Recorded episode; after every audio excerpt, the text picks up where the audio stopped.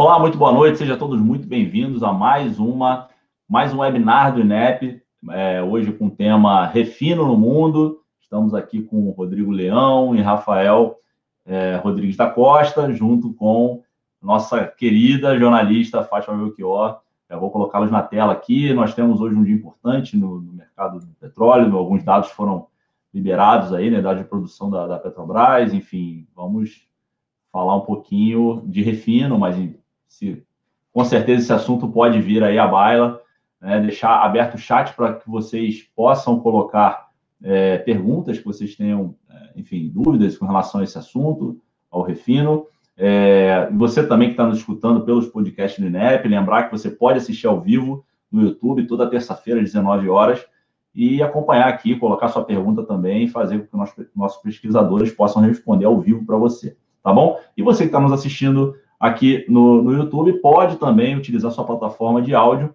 para também escutar quando você estiver no treino, estiver dirigindo, enfim, onde você achar melhor os nossos áudios aqui sempre no dia seguinte nas plataformas, na sua plataforma preferida de áudio. Então, trazer nossos convidados aqui. Muito boa noite, pessoal. Boa noite, Fátima Belchior. Seu áudio está fechado, Fátima. Boa noite a todos. famílias. Rodrigo, Rafael, Bruno e a todos. Seguir suas ordens. Fechei. É, a gente sempre fecha o áudio aqui, pessoal. Só para vocês terem uma ideia de bastidor, a gente sempre fecha o áudio aqui para evitar que o ruído, na hora que aquela, aquele início comece, acabe atrapalhando aí é, enfim, o áudio. Mas aí. Fazer um, tá fazer um making off para o pessoal entender. É, exatamente. Fazer aquela. Aí põe a, o preto e branco, né, para mostrar para o pessoal como é que faz.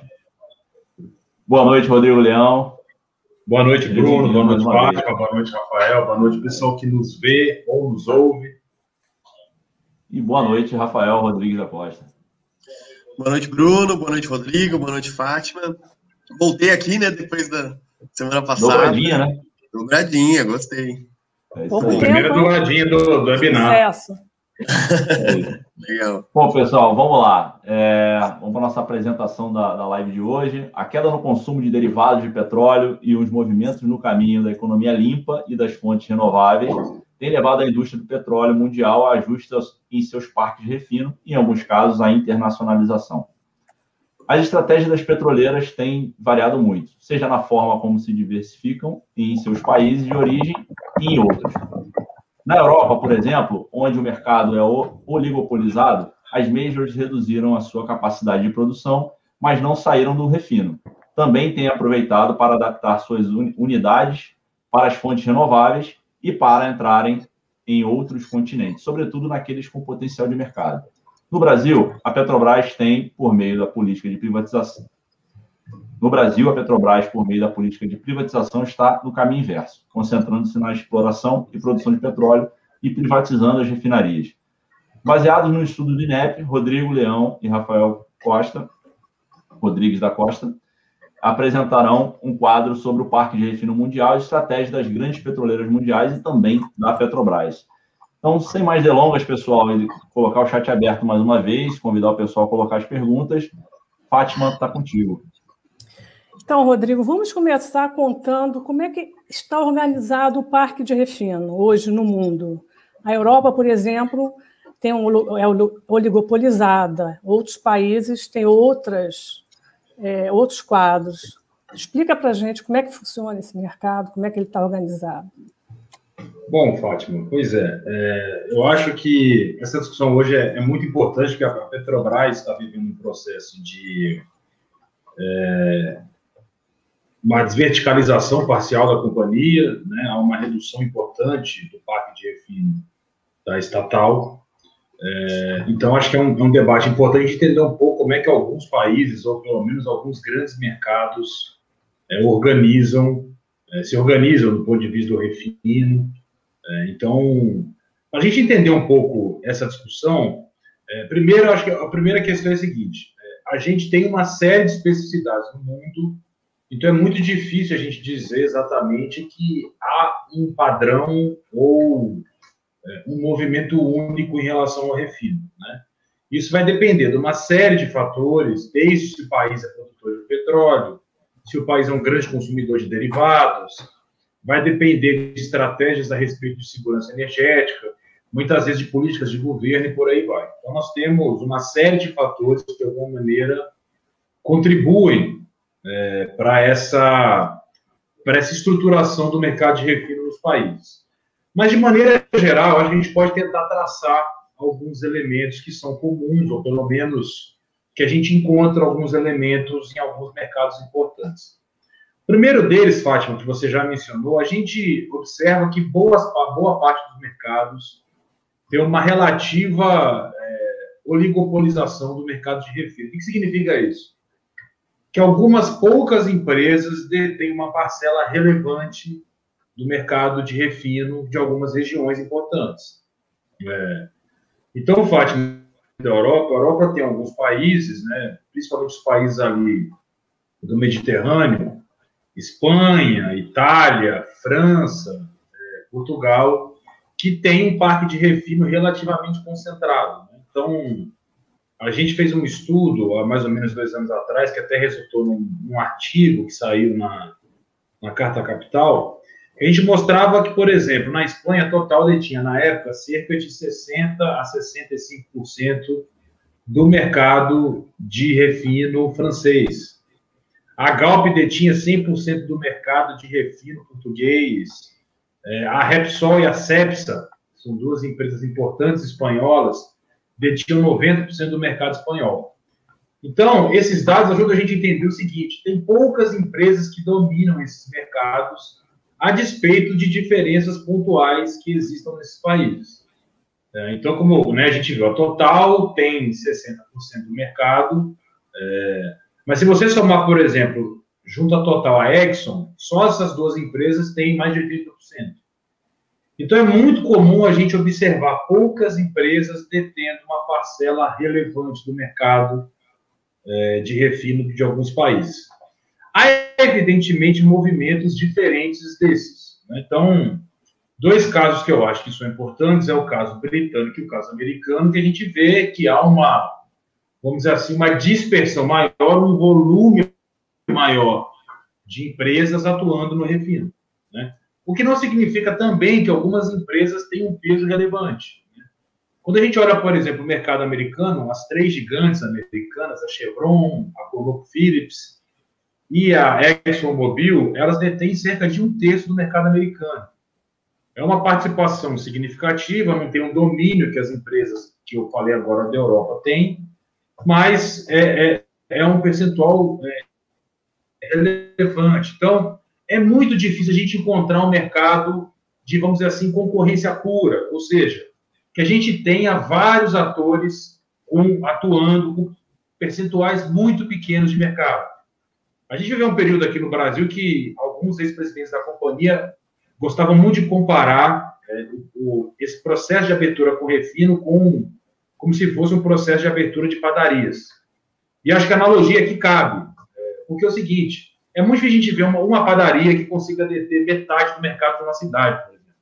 Né? Ou seja, cada padaria tem um percentual muito pequeno do mercado e elas vão disputar quase em condição de igualdade aquele mercado. Isso não ocorre no refino, é muito raro a gente ver um mercado de refino que seja de concorrência pura, de concorrência perfeita, ou seja, nenhum ator tenha um peso relevante. Agora, é evidente que esses pesos variam ao longo, é, variam em cada país, enfim, e também mudam ao longo do tempo. Agora, tem uma segunda questão, Fátima, que eu queria enfatizar nessa minha primeira intervenção, que quando a gente olha daí para países que são produtores de petróleo né, e tem grandes mercados de, consumo, a concentração é ainda maior. Né? Então, só para dar um exemplo, no mercado da Arábia Saudita, que é um dos maiores produtores de petróleo do mundo, está sempre disputando os Estados Unidos, a Aramco, a Saudi Aramco, ela está em todas é, as refinarias da Arábia Saudita. Algumas refinarias, elas têm o que a gente chama de joint venture, né, que são parcerias com algumas empresas estrangeiras, mas, via de regra, a Saudi Aramco domina o mercado saudita de refino. Quando a gente vai para o mercado chinês, as grandes empresas estatais chinesas dominam o mercado é, chinês de derivados. Elas participam entre 70%, 80% do mercado é, de refino da China. E é interessante que na China a gente só tem hoje dois grupos estrangeiros atuando no mercado imenso de refino. Então, é, há um conjunto também de refinarias privadas, mas que são refinarias é, do país, nacionais, refinarias chinesas. Há um domínio das empresas chinesas no mercado de refino chinês. Um outro caso que a gente também investigou, que eu acho interessante, é o caso da Indonésia. A Indonésia é um país que tem uma produção de petróleo relevante, produz um pouco menos de um milhão de barris por dia, é, e tem um parque de refino também de cerca de um milhão. E todo o parque de refino, 97%, uma situação parecida com a gente vive no Brasil, é da empresa estatal da Indonésia, a Petarmina. Né? Só uma, há uma pequena refinaria privada no país, mas a Petarmina tem um domínio do mercado de refino da Indonésia. Então, quando a gente olha países, grandes países produtores, a Noruega é a mesma coisa, a Equinor domina o mercado de refino da Noruega a gente vê que o domínio e a articulação do Estado é muito maior. Seja por questões de segurança energética, de desses países tentarem com as suas empresas garantir o abastecimento sem depender da importação de derivados, seja por uma estratégia de integração dessas empresas, empresas atuarem de maneira verticalizada nos seus países, se aproveitando das vantagens de terem produção de petróleo. Mas quando a gente vai para um cenário de países que têm ou mercados de produção relevante, ou mercados consumidores relevantes, é comum a gente observar esse grau de concentração maior. O que não significa que não haja outros casos, como tem o caso americano, que eu falei, o caso britânico, que tem uma, uma, um domínio de mercado menor. Mas isso não é a regra, isso é mais a exceção. Quando a gente olha para os grandes mercados, russos, chineses, sauditas e por aí vai, é muito comum observar um elevado grau de concentração um papel muito importante das empresas estatais. Bruno, é, quer acrescentar alguma coisa, Rafael?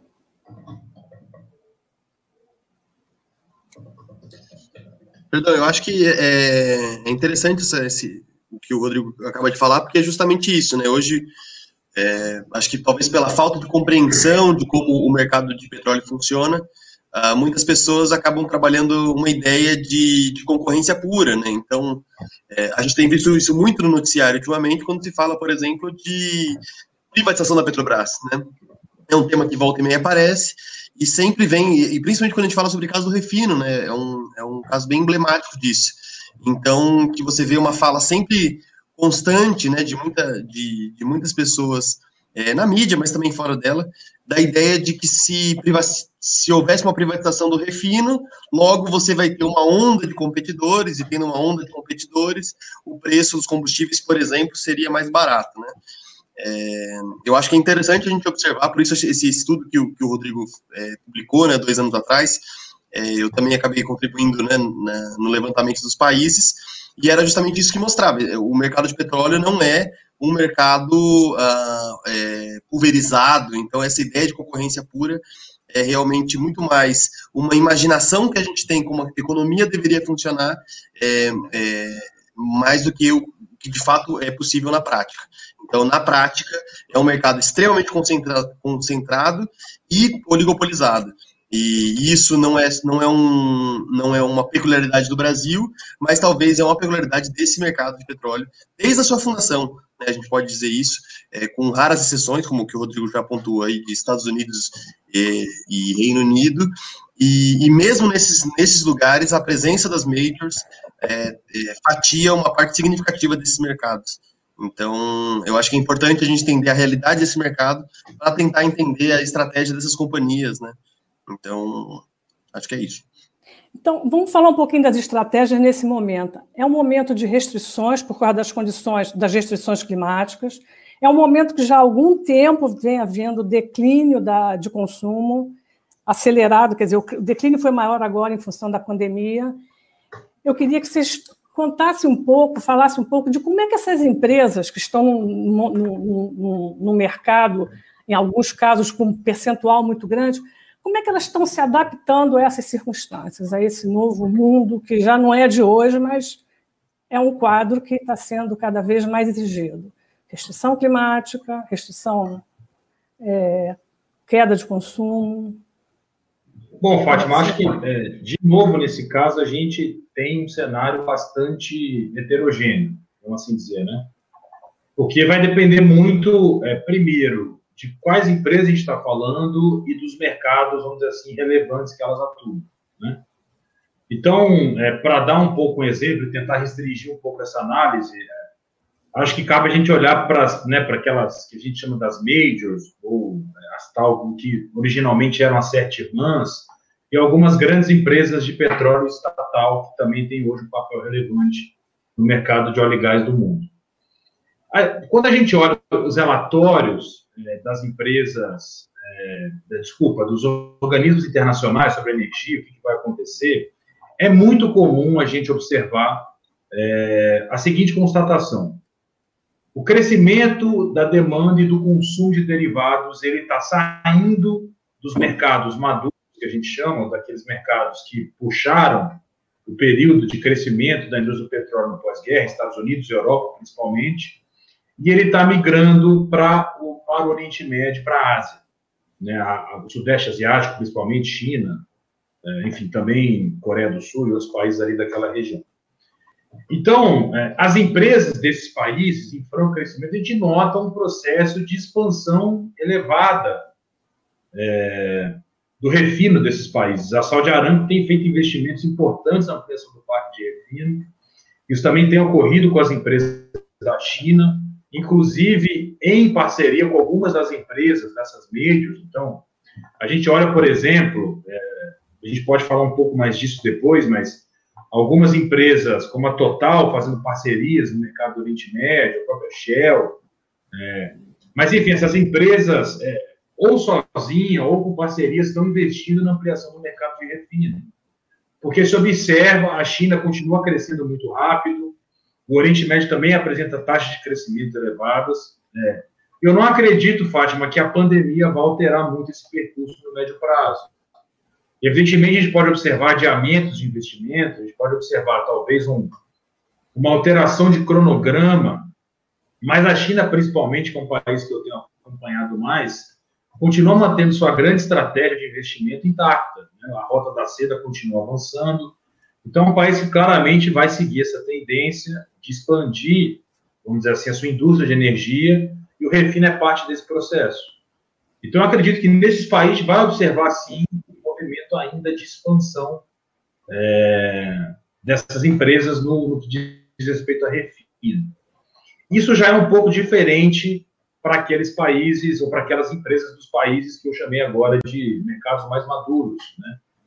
que são grandes empresas internacionalizadas e que têm uma estratégia mais híbrida para o refino. Né? Então, o que eu estou chamando aqui de estratégia híbrida? É, via de regra, eles têm reduzido participação no mercado de refino, mas o que chama a atenção desse processo, Fátima, não é a redução em si. Né? O que chama a atenção é que está havendo um processo de realocação dessas empresas no que diz respeito uh, ao investimento em refino. O que eu estou chamando de realocação aqui? Elas estão saindo dos seus mercados é, próximos, do entorno, então, é, a Total, a Shell, tem reduzido, por exemplo, a participação no mercado europeu, ou a própria Exxon tem reduzido a participação no mercado americano, mas muita de, muitas delas têm feito um movimento de é, ir para outros mercados. Né? E, para além disso, é, elas também têm feito um movimento é, de atuar em outros setores. Então, a saída do refino está significando uma realocação para outras indústrias. Né? Então, eles estão investindo muito forte na indústria, na Europa, por exemplo, na indústria de renovável, há um investimento importante também na petroquímica. Esses movimentos têm sido feitos em países fora da Europa. Então, a gente nota, assim, Fátima, para eu tentar não me alongar demais nesse ponto, mas via de regra, o seguinte processo. Países que têm países com mercados de potencial de expansão e grandes mercados, as empresas desses países têm adotado estratégias de expansão no refino. A gente pega os dados, por exemplo, do refino na Arábia Saudita, na China, é, no Catar, a gente sempre olha, né, do ponto de vista histórico, processo ininterrupto de crescimento do parque de refino desses países e as empresas, é, essas majors, né, com a queda do refino nos seus países, no, na Europa principalmente, elas estão adotando várias estratégias. Dentre elas, é, ir para terceiros mercados, ir para outras energias. E acho que a gente pode até explorar um pouco mais isso, Fátima, assim, é, olhar um pouco mais atenção essa estratégia das mídias, que muitas vezes eu acho, né, o Rafael até fez uma pesquisa interessante há pouco tempo sobre, participou com a gente, né, sobre uma pesquisa lá na Industrial, olhando um pouco como é que as majors estão indo né, no setor de renovável, mas acho que vale a pena a gente se debruçar com atenção que muitas dessas comparações, ah, a Petrobras está fazendo um movimento que as majors estão fazendo em relação ao refino. Eu acho que esse tipo de constatação muitas vezes carece de uma análise mais detalhada das estratégias das majors. E eu acho que isso é muito importante para a gente pensar nesse webinar aqui. Eu acho que o Rafael poderia dar uns exemplos. Eu acho que dentro do estudo do, que foi feito das, da energia renovável, que a gente até falou um pouco, mas a gente não entrou nesse detalhe, passou por isso, a questão do refino. Como é que as empresas e quais estão mais e focando nesses ajustes, depois a gente vai para a interna, internacionalização. Mas esses ajustes dos renováveis, que elas estão apostando também, essas majors principalmente. Uhum. Não, é Enquanto é claro, a gente que... aqui está saindo. Uhum, não, acho que esse ponto que o Rodrigo levantou é interessante, né? Da gente pensar que o, o movimento que as petrolíferas estão vivendo hoje é, é, como ele usou agora uma palavra, é uma realocação estratégica, né? Então ela está pegando, é, ela está mudando o perfil dela em alguns países em detrimento de necessidades de mercado ou oportunidades de mercado. Então, é, necessidade por um lado, porque o mercado, por exemplo, na União Europeia, é, ele está muito mais ativo na, na, na, descarbonização da economia né, dos seus países, é, muito mais engajado em pensar em novas fontes de energia, então a gente observa muito esse comportamento das grandes petrolíferas uh, buscando aí é, melhorar né, os seus investimentos em renováveis, em parcerias. Então a gente percebe que realmente existe esse engajamento maior das petrolíferas europeias, um pouco aquilo que a gente falou já no último webinário. Uh, então existe uma, uma reestruturação estratégica desses, desses, dessas empresas. Mas atenção, né, essa mudança para renováveis que, que, já está em curso nas petrolíferas europeias, não significa que elas estão abandonando esses setores. Então, foi bem o que o, o, o, o Rodrigo estava falando agora, quando a gente observa, por exemplo, o mercado asiático, que é um mercado que cada vez mais tem demandado mais uh, derivados de petróleo, a gente percebe que essas petrolíferas estão muito ativas, estão muito engajadas né, é, também na participação desse mercado, né? Então, investindo em terminais, em refinarias, então, é, tanto na China quanto na Índia, né, um, um pouco na Austrália também. Então, é, o, o, cenário que está posto é esse, né? Então, nesses países, nos, nos, países europeus, existe uma saída realmente, existe um, um desinvestimento, mas, mas não é só um desinvestimento, mas é uma reprogramação estratégica dessas empresas, ou seja, se preocupando, por exemplo, a Total é, acabou de, de é, lançar uma, uma, uma transformação né, de, uma, de uma refinaria ali da França, acabou de transformar numa biorefinaria, é, é um caso semelhante, por exemplo, da Shell, que também acabou de, é, acho que no, foi em 2018, salvo engano, lançou uma, uma, uma biorefinaria grande né, na Índia, enfim, eles estão preocupados com a questão dos renováveis, mas é importante destacar que é, isso não faz com que eles é, abandonem, por exemplo, o refino, que é um pouco do que a Petrobras está vivendo hoje. Porque é, se a gente percebe, por exemplo, o movimento que eles fazem, eles podem estar tá saindo, sei lá, a participação do refino deles pode estar tá diminuindo, sei lá, em 5%, em 3%. Agora, o que a Petrobras está fazendo é uma coisa muito, é, é uma saída muito mais agressiva, né? Ela está vendendo 50, ela está pondo à venda 50% do parque de refino dela. Então, é uma coisa muito intensa e não é para uma reprogramação, não é para uma realocação, como o Rodrigo falou, mas sim para literalmente sair desses mercados e deixar com que outras empresas venham. Então, é uma situação muito diferente do comportamento das majors. Então, acho que é importante a gente sinalizar isso. O Rafael, eu gostaria de aprofundar um pouquinho essa questão da internacionalização é, colocando essas majors é, e a, o caminho dela para outros países, para depois a gente chegar no, na, numa tentativa de Brasil e para o exterior. Mas primeiro eu queria que você me falasse o que, que você está percebendo de vinda delas para o Brasil. Por exemplo, A Shell já está aqui, ela tem um mercado de anos aqui, a Total já está aqui. O que, que você está percebendo de, é, de aproximação delas para esse mercado de refino? Como é que você está sentindo isso? Você acha que elas vão procurar entrar aqui em todos os segmentos também, porque já estão bastante deles, né? Como é que você está vendo isso para depois a gente avançar para o Brasil? Brasil Bom, eu acho que o, o movimento que as petrolíferas, as grandes petrolíferas têm feito é, é uma estratégia muito bem integrada, né? Assim como essas empresas tendem a atuar já historicamente, né? Então, a gente percebe, por exemplo, como o caso, a gente falou um pouco disso na semana passada, mas acho que é interessante a gente retomar, é, pensar, por exemplo, que a, a Shell, né, que, que hoje é a segunda maior operadora do Brasil, né, é, só perde para a Petrobras, né, produzindo aqui no país, ela não chega sozinha, né, ela, não, ela não só está é, trabalhando na exploração e produção de petróleo, mas também, né, junto com a, a joint venture que ela fez com a Raizen, ela também tem atuado no refino, né, inclusive a, na distribuição, e, e também tem atuado, né, a gente, é, a gente já falou disso na semana passada, mas é, observando, por exemplo, o, novos projetos em energia solar, em energia, projetos de energia eólica, né, casos muito semelhantes, por exemplo, da Total, no Rio Grande do Norte, a ABP com biocombustíveis. Então, a gente percebe que, que é, é justamente isso, né? A, a, as majors não estão chegando aqui é, simplesmente observando um único mercado, né? É, mas, ela, é, mas o que a gente percebe é que cada vez mais essas empresas elas estão se integrando mais, elas, elas continuam se verticalizando e elas estão é, fazendo esse movimento também no Brasil, né, observando as oportunidades que tem. Ou seja, não só no, no pré-sal, que é certamente um, o, o, ativo mais interessante para essas petrolíferas, né?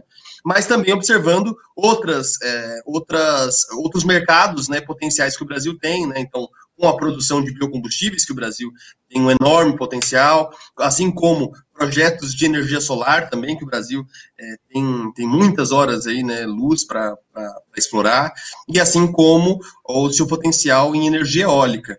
Então, o que a gente percebe né, e esse é o movimento do, é, que a gente percebe das, das, petroleiras, é que elas têm vindo de uma forma integrada e, e, cada vez paulatina, né? Então, o que a gente tem percebido é isso, o movimento que a Petrobras, é, é, no momento em que a Petrobras está vendendo esses ativos é, e não, e não e, não substituindo, não, não fazendo uma outra estratégia, não, não se reprogramando estrategicamente, só, só diminuindo mercados, né?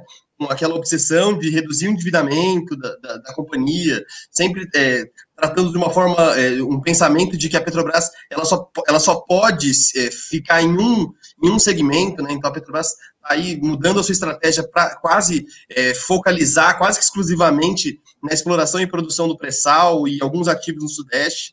Enquanto a Petrobras está pensando desse jeito, as outras petrolíferas estão chegando no Brasil, estão vendo o potencial que o país tem energético e estão se aproveitando disso de diversas formas, de forma integrada e sistematizada.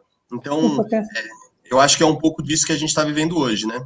E se alguém quiser mais informação sobre energia renovável, façam propaganda, vejam o webinário da semana passada, que acho que a gente Ou já seja, falou um pouco sobre isso, né? Elas avançam, ganham terreno e a gente perde. É.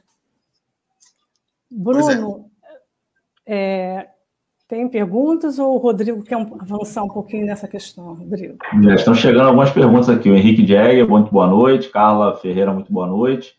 O Henrique comenta aqui, na verdade, pergunta, né? Vou colocar na tela aqui para a gente ver a pergunta do Henrique. As OI6 estão vendendo as unidades de refino? Se estão vendendo, essas unidades, está, essas vendas estão ocorrendo no país onde está localizada a sede da empresa ou em outros mercados? Então, a primeira pergunta se está havendo venda. E se elas estão ocorrendo, se elas ocorrem em geral nas unidades, na, na, nos países onde a, a, empresa tem sede ou em outros mercados. Quem se habilita? Bom, vou, eu me habilito. Vou tentar é, um pouco falar, dialogar já um pouco com a discussão que a gente vinha é, fazendo em relação a, pouco esse debate que o, que o Rafael fez sobre, sobre as empresas no Brasil e um pouco dialogando com essa questão que o Henrique está colocando. É...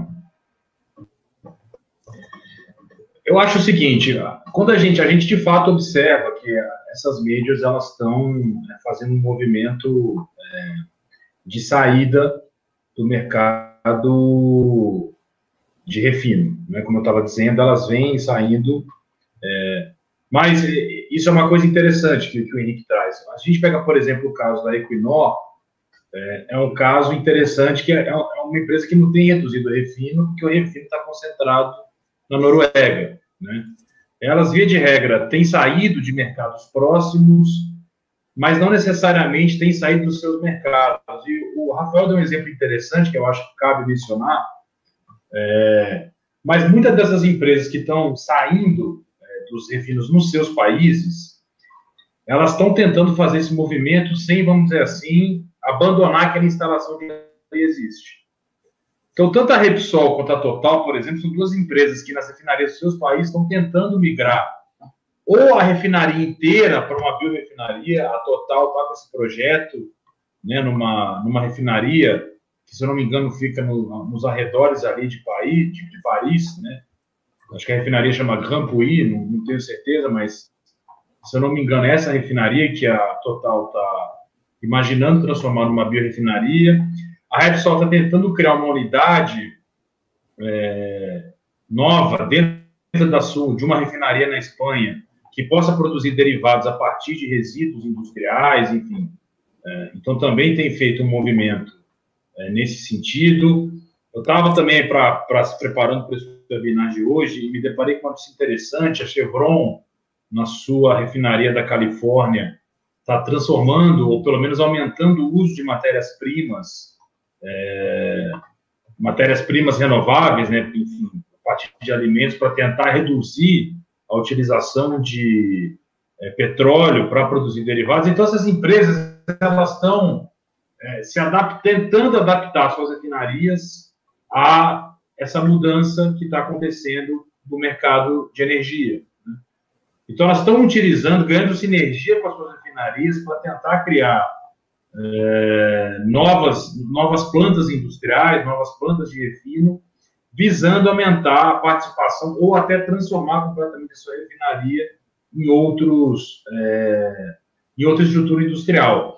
Agora, é muito difícil a gente ver um processo, vamos dizer assim, de saída mais geral em relação a esses mercados, né, os seus mercados de origem. A gente nota né, essas empresas saindo da Europa, mas a gente, como, como eu falei no início, a Total continua sendo uma empresa importante no mercado francês, a Repsol no mercado espanhol, e por aí vai. Então, assim, para tentar responder um pouco o Henrique, eu vejo um movimento dessas empresas migrarem é, para grandes mercados, se internacionalizarem para grandes mercados, mas, ao mesmo tempo, elas estão tentando adaptar suas estruturas industriais nos seus países de origem, porque tem impactos e tem papel importante para os países que, eles atuam, né? A Total fechar uma refinaria na França tem um impacto importante para a França. É, então, há uma busca é, por tentar adaptar essa estrutura nos seus países de origem. Eu acho que isso também é um aspecto importante que diferencia um pouco os casos desses países com o caso brasileiro, por exemplo. É, e só para acrescentar isso que o Rodrigo falou, que eu acho importante, assim, mesmo, é, mesmo entre essas majors, né, você não percebe, nenhum, nenhuma fez, pelo menos nos últimos anos, é, uma, uma meta tão ambiciosa né, de, de vender 50% do seu parque de refino. Então, nenhuma delas trabalhou com tamanha é, agressividade como a gente tem visto no país. Então, isso realmente é muito diferente. Então, acho que vale a gente pontuar, né? É o, a, o, o que a gente está vendo no Brasil hoje no mercado energético é bastante inusitado, assim, quando a gente observa o comportamento das outras majors. Perfeito. É, temos outras perguntas aqui, mas eu acho que a pergunta que o Theo faz, inclusive eu vou deixar aqui é, marinando, vamos dizer assim, tem, tem um diálogo, como eu já conheço o roteiro, Theo, eu acho que as próximas perguntas que a Fátima vai fazer vai dialogar um pouco com a tua pergunta. Se caso ela não for respondida, eu coloco aqui os participantes. Não, eu vou colocar agora a questão da internacional, tentativa de internacionalização da Petrobras em 2006 com Passadina. É, a gente está vendo esse movimento das empresas buscarem outros mercados, mercados que são potenciais consumidores, que têm estrutura, e houve a compra da Petrobras. Como é que você é, analisa, Rafael, essa compra e depois a venda, num quadro que as empresas estão buscando ativos no exterior de refino? Bom, eu acho que para entender a história do, da internacionalização do refino da Petrobras, a gente precisa dar uns, alguns passos antes, né? Antes de falar de 2006, a gente tem que entender um pouco o, o que, que fez a Petrobras, né?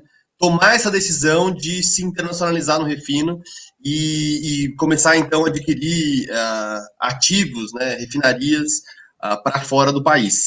Então, para a gente fazer uma recapitalização rápida dessa história, a gente tem que lembrar a, acho que o ano de 98, né, que é o ano em que o Conselho de Administração da Petrobras a, ela, ela decide, né, o, a, a, toma a decisão de então se internacionalizar o seu parque de refino. Qual era o cenário? Qual era o diagnóstico que a Petrobras estava vivendo naquele momento? De um lado, o Brasil estava vivendo uma década de estagnação econômica, né, e uma estagnação na demanda de derivados. Então, era um mercado praticamente estável, não, não oscilava tanto, é, não havia grandes mudanças, né, de, de 96 até 2006, a gente pode dizer, né, é um período, então, de profunda estagnação. De outro lado, você tem ah, o aumento da produção na bacia de Campos, então, um, sobretudo ali no campo de Marlim, né. Então, a Petrobras tinha um desafio na, diante dela, que era é, você tem um volume maior de produção de petróleo, porém a demanda não é, a, a, demanda do mercado interno não é, excedia, né? Quer dizer, na verdade, é, a produção de petróleo excedia a demanda do mercado interno de combustíveis. Então, é, a Petrobras tinha que decidir, fazer uma decisão: ou ela exportava esse petróleo ah, para outros mercados, ou ela é, já procurava, então, também integrar essa, essa venda desse barril, desse óleo cru, com a, a venda de derivados. Né? Então, como organizar isso? Porque a gente também tem que pensar por um lado, se a Petrobras vende, só, só exportasse esse petróleo, o, é, o risco era de que ela ficasse cada vez mais refém das oscilações do mercado interno, do, do mercado externo. E a gente sabe, né, a gente já fala disso há muito tempo aqui, a, a, oscilação dos barris de petróleo estão sempre, né, elas variam de minuto a minuto, e, e, quem sente mais essa oscilação são justamente os exportadores de óleo cru. Então a Petrobras tinha essa, essa opção, mas a outra, a outra opção seria qual? Seria justamente a, integrar essa exportação de óleo cru com é, práticas de refino no exterior. Então, foi baseado nessa estratégia então, de pensar nessa opção em que o petróleo cru, que saísse do campo de Marlim, saísse da bacia de Campos, e pudesse encontrar outros mercados consumidores para fora, de uma forma integrada, em que esse petróleo já pudesse ser refinado também pela Petrobras no estrangeiro, é que a Petrobras, então, decide, em 1998, no segundo governo do Fernando Henrique, a partir, então, para novos mercados de refino. Então, nesse momento, então, é, a gente pode destacar duas, duas refinarias, né? Eu sei que a Fátima destacou a de Passadina, né? Que é uma que está aí sempre na, na, mídia, né? E também tem chamado muita atenção. Mas não foi só a Passadina, né? Também foi a refinaria de Okinawa, né? Que foi onde a, a Petrobras, então, também comprou ativos. Então, ela comprou duas refinarias, né? Uma nos Estados Unidos, no Texas, a refinaria de Passadina, e a outra refinaria no Japão, ali na, na ilha de Okinawa. Uh, e por que esses dois mercados? Né? Por que comprar nessas regiões? Por um motivo óbvio, né? São, são dois grandes importadores, uh, são dois grandes, então, demandantes de petróleo, são grandes dois, é, são, são dois países que têm um consumo muito elevado, e, e naquele momento a, o, a produção de, de, de petróleo nos Estados Unidos ainda não era suficiente para o seu consumo, então fazia com que ele se tornasse um grande importador. E no caso do Japão, que não tem reserva de petróleo, também é uma economia muito pujante, né, que tem um consumo muito grande e que depende, portanto, de, de, de importações. Então, essas refinarias então é, faziam todo sentido para a estratégia da Petrobras naquele momento, né, que via no Brasil uma, uma demanda estagnada e uma chance, então, de ofertar para outros lugares do mundo. Então, essa foi decisão tomada em 98, mas que só foi concluída né, em 2006 com a compra, então, é, da refinaria de Passadina e um pouco antes da refinaria do Japão. Então, essa é a primeira fase da internacionalização do refino da Petrobras.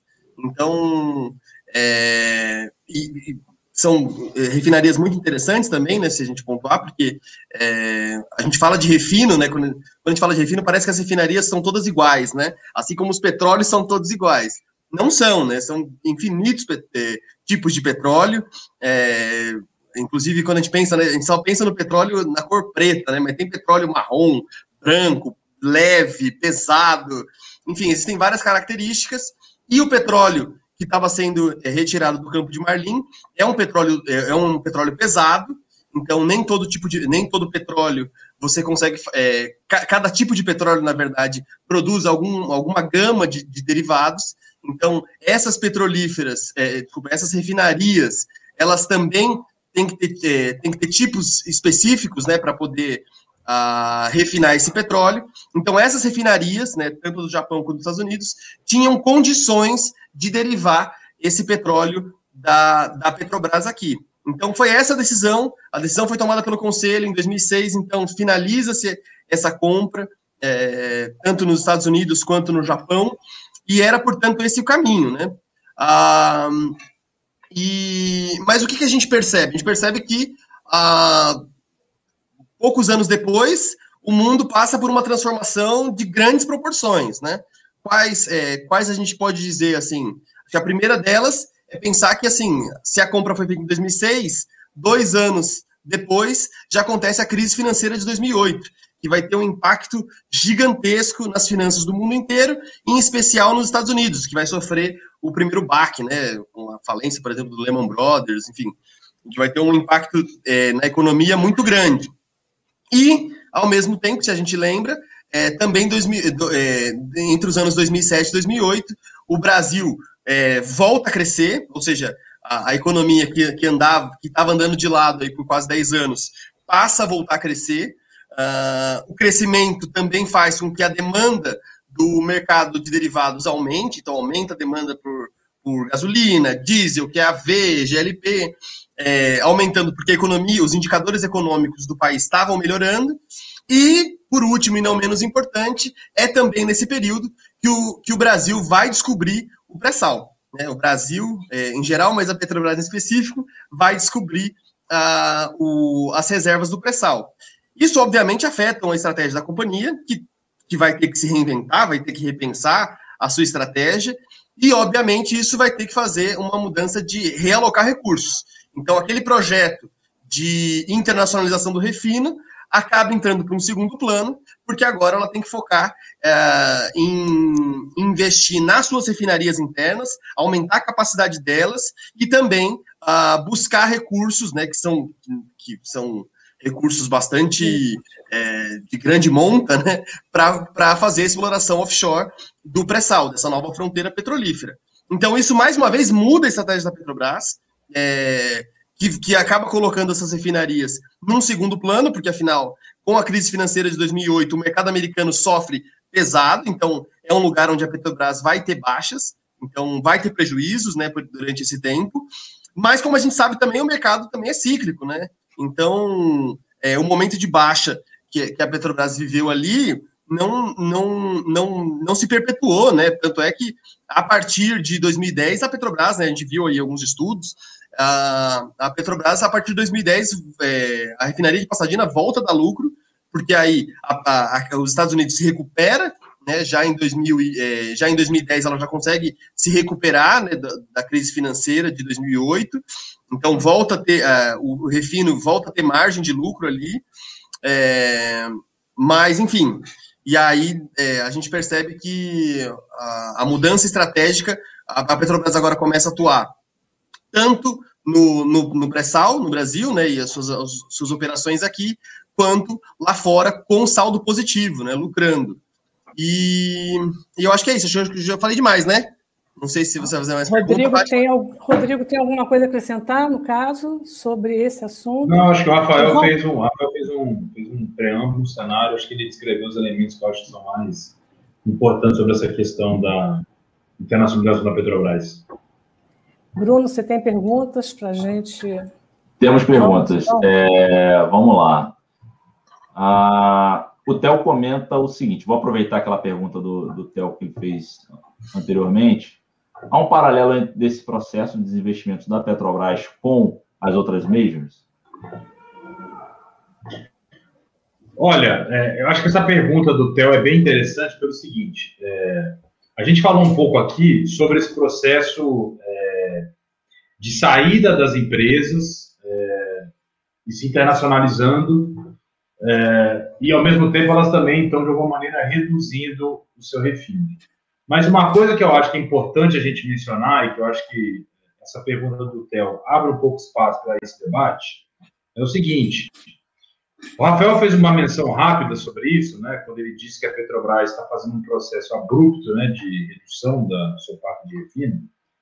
Quando a gente olha o que as médias estão fazendo no refino, mesmo em relação à queda do, da, do, do, do, do seu parte de refino, a redução do tamanho da sua parte de refino, seja vendendo refinarias, seja fechando algumas, a gente não vê nenhum paralelo em termos percentuais do que a Petrobras está fazendo. Né? Então, a gente fez um levantamento rápido aqui, é, olhando um pouco as majors, né, as maiores, a Chevron, a Exxon, a a Shell, a própria Equinor, a gente olha o seguinte, nos últimos 5, 6 anos, todas elas, com exceção da Equinor, tiveram uma redução do parque de refino, mas a redução foi entre 4% e 10%. Né? Ou seja, foi uma redução, vamos dizer assim, muito né, modesta, e é uma redução que essas empresas estão fazendo, na minha maneira, na minha visão, de maneira cautelosa, olhando aos poucos o resultado desse processo, observando tanto oportunidades de negócio que ela tem no refino, quanto a estratégia que elas têm para a companhia de modo mais geral. A gente não vê uma empresa, é, a Shell, por exemplo, vendendo é, em três, quatro anos metade das suas refinarias. Elas estão vendendo pontualmente, observando cada refinaria, cada negócio, é, e olhando o movimento mais geral do refino. Eventualmente, esse processo que a gente está aqui chamando de internacionalização das refinarias pode significar no futuro um novo crescimento dessas empresas. A depender do que elas vão fazer na Ásia, em outros mercados, elas podem, de novo, eventualmente retomar uma trajetória de expansão do refino.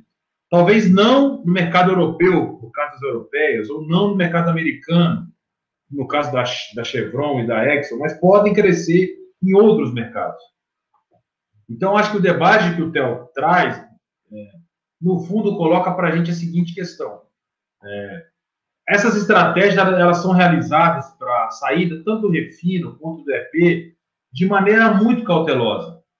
É uma transição lenta esse processo não há uma transição muito abrupta, porque o próprio processo que a gente vem discutindo muito isso, sobre transição energética, é um processo ainda recheado de imensas incertezas.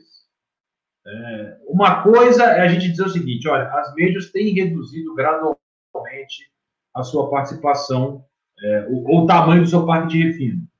Isso não significa que elas estão abrindo mão do negócio da refino. Elas estão, hoje, no curto e médio prazo, sinalizando isso mas elas preservam um volume significativo de refinarias e estão fazendo esses movimentos de redirecionamento ao longo do tempo que podem permitir eventualmente uma retomada se o negócio for interessante. Então não há um processo de venda do ponto de vista como uma estratégia de negócio.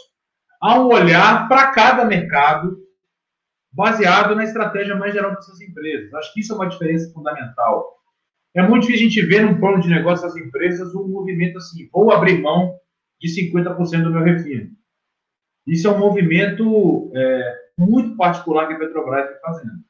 Então, acho que por trás desse debate é um pouco é, o que é uma estratégia de um negócio, de um ativo, ou o que é a estratégia mais geral da companhia. A saída do refino dessas empresas são, eventualmente, estratégias de alguns ativos em particular, a depender das ofertas que aparecem ou dos interesses daquela empresa naquele mercado. Mas a gente não vê uma estratégia, vamos dizer assim, mais ampla e restrita de saída do refino.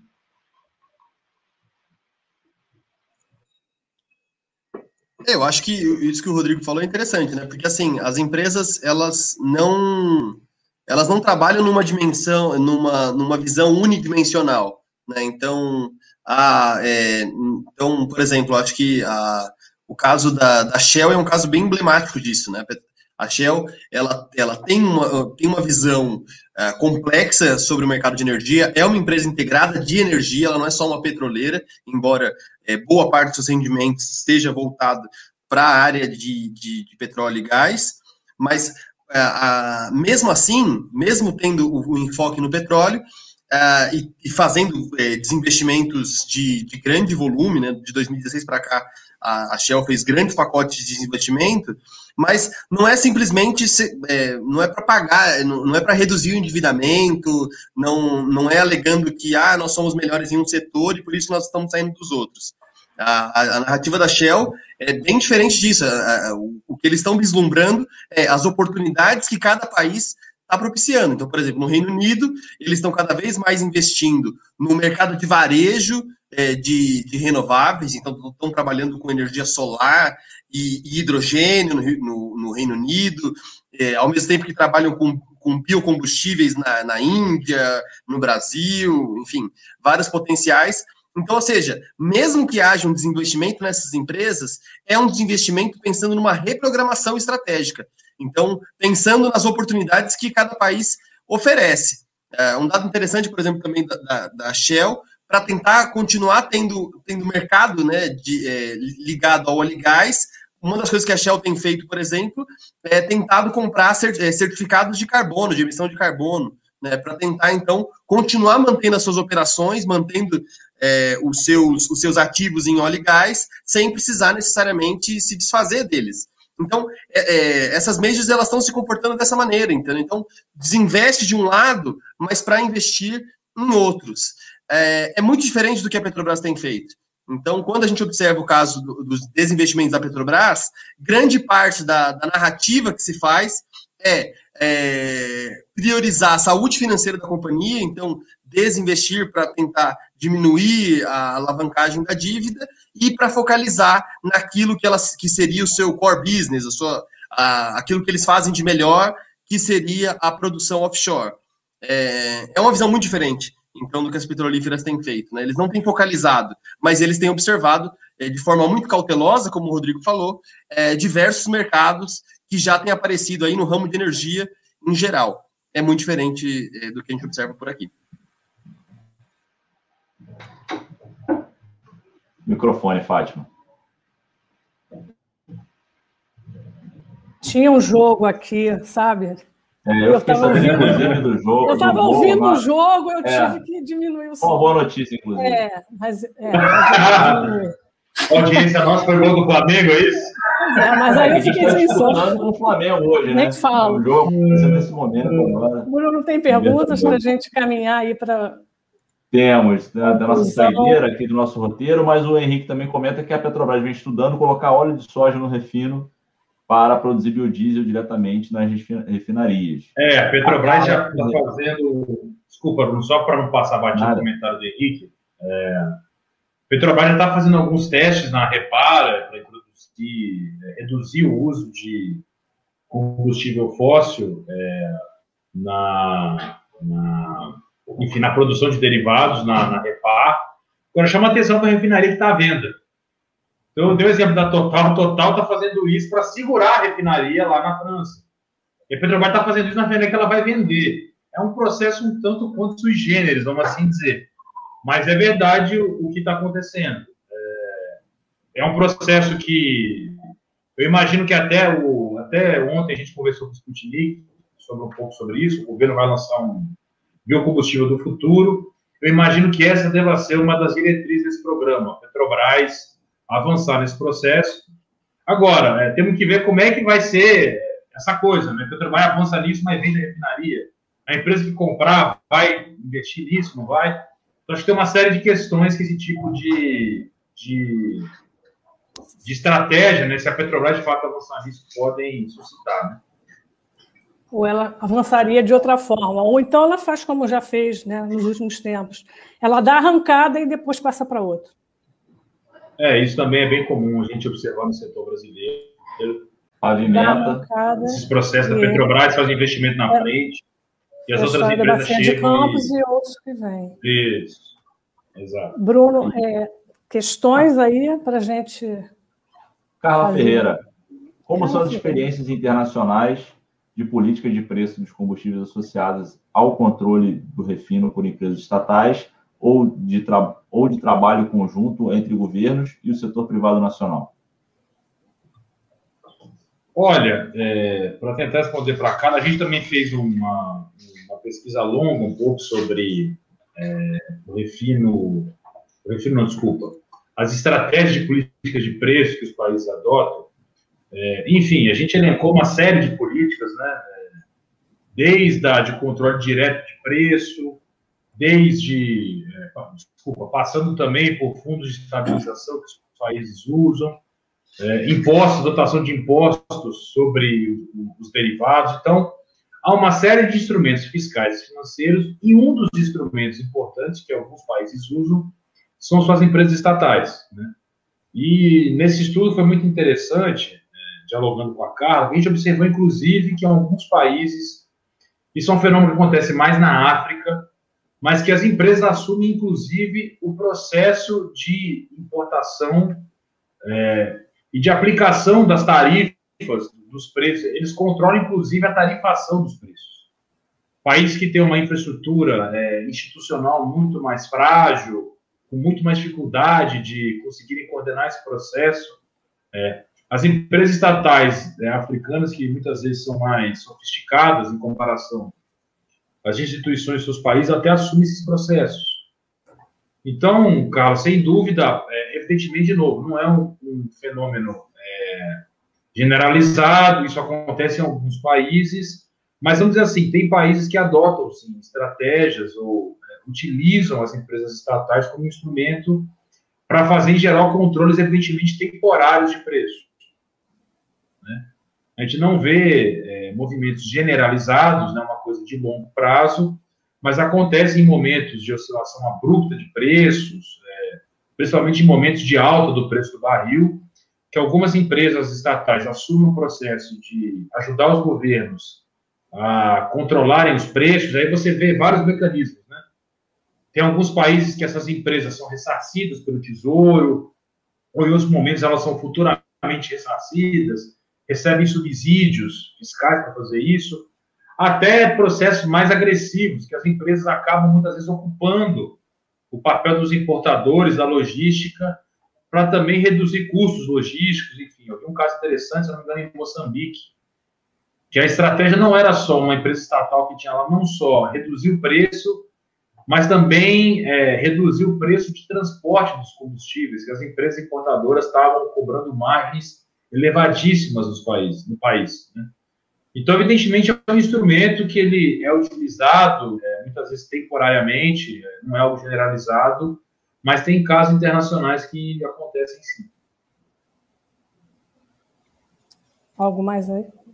Acho que o, o Rodrigo citou a África, né? Mas acho que um caso interessante disso uh, é a própria Dinamarca, né? E os países do Mar do Norte que também usam suas empresas estatais uh, de modo a mitigar a, a volatilidade internacional nos seus, é, nos seus mercados internos. Então, a gente acompanha um pouco esses países, a, a, variação que, esse, que os preços têm nesses países, e a gente percebe que existem vários instrumentos de uma sinergia entre as empresas estatais ah, com as políticas do seu governo, com, com as políticas do, do, do, dos governos dos seus países, e que mostram, então, que existe aí uma um, é, possibilidades de mitigar os impactos da oscilação internacional a partir das empresas estatais. E surgiu processo uma última de... pergunta aqui.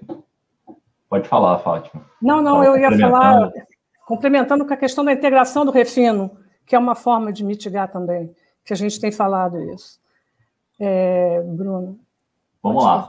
Lívia Ferrari é, pergunta o seguinte: mantendo essa tendência da Petrobras de venda de refinarias e 50% da capacidade de refino, o Brasil estará fadado a ser um grande importador de derivados?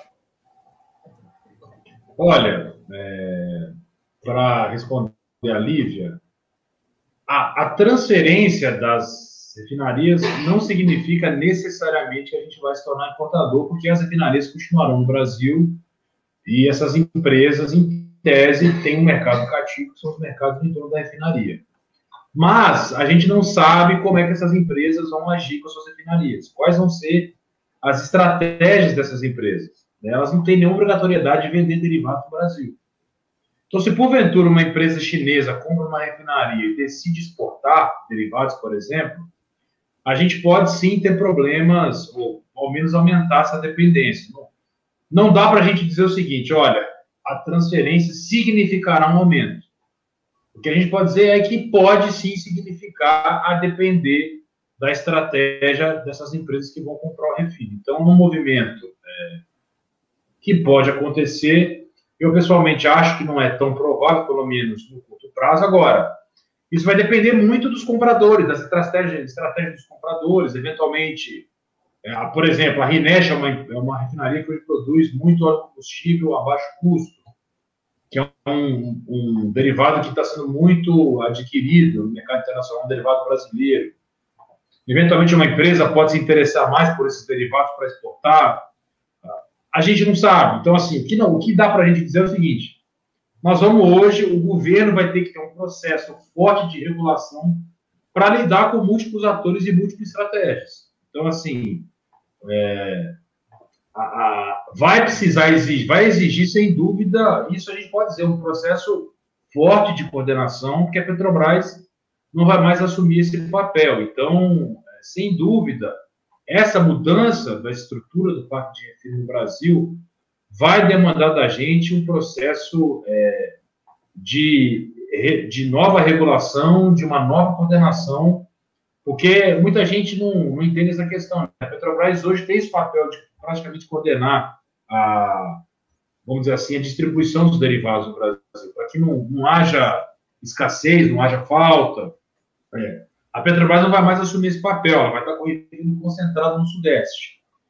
Então, assim, não, não dá para a gente dizer que vai necessariamente exigir mais importação. Agora, que nós vamos ter um novo mercado que vai exigir um novo aparato regulatório e que nós temos desafios imensos em termos de coordenação e de regulação e digo mais: se esse processo não for feito de maneira antecipada, a gente pode ter problemas sérios, eu acho, no médio e longo prazo em relação a esse processo do mercado de abastecimento no Brasil. Tudo bem? Podemos caminhar. Perguntas finalizaram aqui. Quer comentar alguma coisa, Rafael? E aí depois é, Fátima pode. Não, eu queria jogar pra... uma pimenta para. Não, a última já foi respondida. Já foi, né? Então, na verdade, é, na verdade foi feita por, pelo. Não pelo me lembro quem né? foi. Pelo TEL, é. É, eu até é, vi aqui que. Mas eu queria reforçar esse raciocínio, uma pimentinha mais para fechar o raciocínio de vocês, se for o caso. É, diante de todo esse quadro que vocês colocaram, das empresas, das majors, do, do mundo inteiro, de quem está no refino, é exagero ou não dizer a Petrobras está é, tá muito mal posicionada nesse momento, diante de toda essa estratégia que ela está apresentando aí para a gente, estou dizendo a Petrobras, a atual direção, o atual governo, está muito mal posicionada com uma estratégia de negócios é, bastante é, divergente do que o mundo está fazendo. É uma pimenta só para vocês concluírem, porque, na verdade, vocês já deram todo o quadro aí para a gente desse momento Petrobras e momento Brasil na área de refino. Fora Bom, o fato de que ela está no pré-sal, que é, é um negócio grandioso, mas não está indo para a alternativa, não está indo, está indo, mas está indo pouco, desacelerada, está saindo do refino, enfim. É uma estratégia bastante errada. Né? É, eu vou fazer o seguinte, até para dividir com o Rafa aqui, para a gente não, não se repetir eventualmente. É, eu vou eu vou falar um pouco do que, que eu estou vendo no mundo e acho que o Rafa pode arrematar um pouco pela Petrobras. É, assim, Fátima, a minha, visão, quando a gente olha para essas grandes empresas é, de petróleo que é, estão agora fazendo movimentos estratégicos diferentes, é, do meu ponto de vista, é o seguinte: a história do petróleo e a história da energia é uma história que a gente chama, é, na economia, no estudo economia da inovação, de quem sai na frente. Né? As grandes empresas de petróleo hoje, as maiores, são aquelas empresas ou que surgiram no início do século XX, no final do século XIX, nos Estados Unidos e na Europa, ou são as empresas que foram estatizadas também nos anos 30 e 40 no Oriente Médio, a, a, ou de outros países também. O próprio a Petrobras é uma empresa de 50 anos. É muito difícil a gente criar uma empresa de petróleo hoje, agora em 2021, e essa empresa conseguir disputar esse mercado. O que eu acho que as empresas do mundo estão fazendo, elas estão tentando entender para onde que o mundo está indo e elas estão se adequando é, para onde o mundo está indo. O refino está reduzindo, então elas vão começar a reduzir. Eles estão, o mundo está indo para solar e eólica, eles vão começar a olhar para olhar para olhar para eólica e solar. Por que isso? Não é porque as empresas gostam. Esse debate também acho que é importante fazer. Evidentemente, é uma discussão ambiental importante, tem tudo isso. Agora, a Shell e a EPP não vão esperar o mundo começar a se mover a energia eólica para entrar na eólica. Quando esse mercado virar relevante, eles querem estar na frente desse mercado. Então, essas empresas estão de olho em estarem na frente da energia é, que vai ser produzida no mundo nos próximos anos. Isso é fundamental, essa é a questão central. Evidentemente que nisso há estratégias diferentes. Algumas acreditam, a Chevron acha que vai demorar para esse troço começar, né? para solar e eólica avançar. As europeias estão em outro sentido. A China está investindo em tudo que ela pode lá, inclusive em carvão. Agora, isso é um olhar de todas as empresas. Né? Elas estão tentando o tempo inteiro olhar para o futuro, pensar para onde é que o futuro está indo e elas querem estar na frente do futuro. Elas querem estar à frente do seu tempo. Eu acho que não é isso que a Petrobras está fazendo. Acho que essa é a grande diferença do ponto de vista da estratégia da Petrobras para essas outras grandes empresas. Né? O Brasil pagou durante os anos 70 um preço caro por não ter petróleo. E se a gente não tivesse petróleo, a gente provavelmente viveria outras crises de balanço de pagamentos mais graves se a Petrobras tivesse feito o que fez nos anos 70. Se a Petrobras tivesse descoberto o pré-sal hoje. É... Então, esse tipo de decisão, eu acho que as empresas estão tomando, é... isso não quer dizer também que a BP e a Shell vão acertar. Pode ser um fiasco. A BP já quebrou a cara várias vezes com a história da indústria solar ao longo do tempo. Ela tinha uma filial que ela já fechou. Não quer dizer que as empresas elas vão acertar em todas as estratégias. O que quer dizer é o seguinte, é que elas estão tentando o tempo inteiro associar a estratégia aos seus interesses geopolíticos, aos seus interesses de negócio e principalmente o que vai acontecer com o futuro do mundo de energia. Esse é o ponto fundamental. É, quando a Petrobras é, ela faz um movimento diferente disso, do meu ponto de vista, ela dialoga de uma maneira muito diferente do que as empresas estão fazendo desse ponto de vista. É, essa acho que é uma preocupação que a gente deve um pouco externar aqui, do ponto de vista mais geral, Fátima, né? dessa, desse mecanismo que funciona no mundo de energia. É. Então, assim, para fechar minha opinião, é isso. As empresas que hoje estão na ponta do petróleo são empresas que estão há mais de 100 anos aí, ou empresas que foram restatizadas também, que têm 70, 80 anos. Essas são as grandes empresas. E essas grandes empresas querem continuar sendo grandes empresas por mais 100, 200,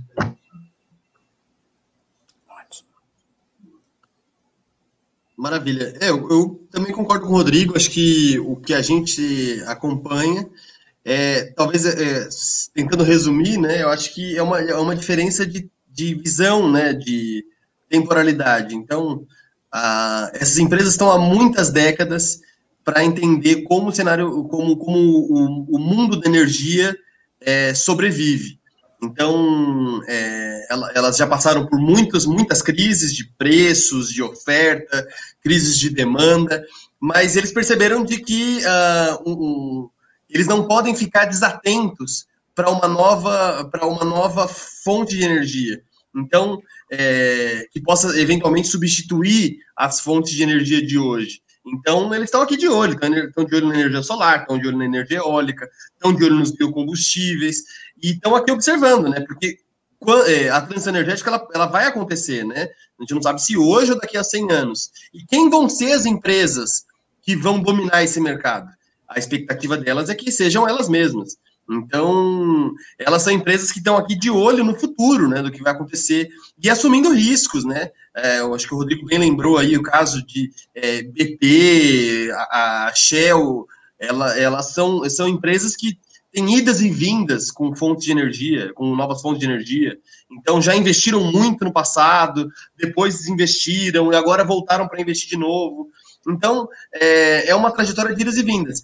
Só que elas estão de olho no futuro, elas estão observando o que, o que, o que vai vir é, daqui para frente, né? Então, tentando aí não apostar seus ovos em uma única cesta, mas em diversas cestas.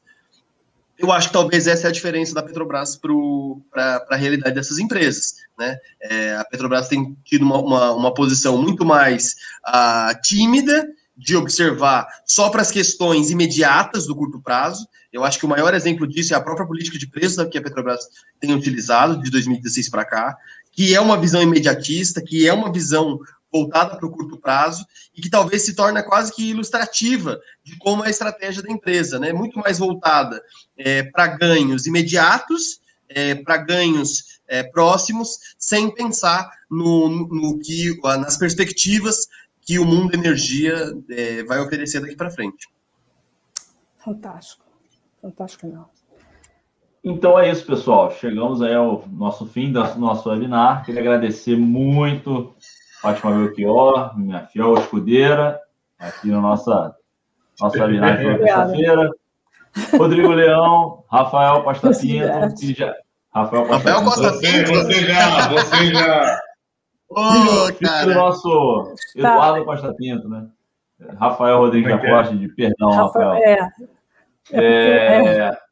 Enfim, agradecer a presença de vocês é, e dizer para você que está nos assistindo que terça-feira que vem temos mais um webinar do INEP. Esse, essa data já está aí é, é, sacramentada aí no nosso nossa agenda, então sempre com temas que a gente está aqui selecionando, com temas de relevância, também dialogando um pouco com a conjuntura do momento. Obviamente, quando tem algum assunto aí que é importante a gente comentar, a gente vai trazer aqui também e falar também no nosso webinar do INEP. Tá? Você que não curtiu ainda a nossa página no YouTube, ou melhor, não se inscreveu no nosso, nosso canal no YouTube, faça isso agora. Temos algumas pessoas ao vivo aí, estamos quase chegando a 200.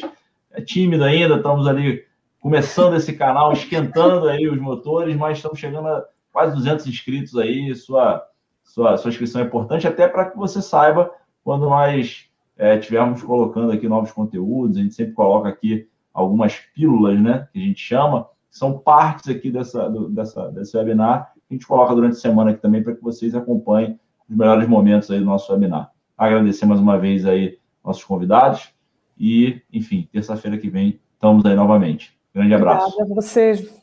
Um abraço. Obrigado, gente. Valeu, gente. Tchau, tchau. Tchau, tchau.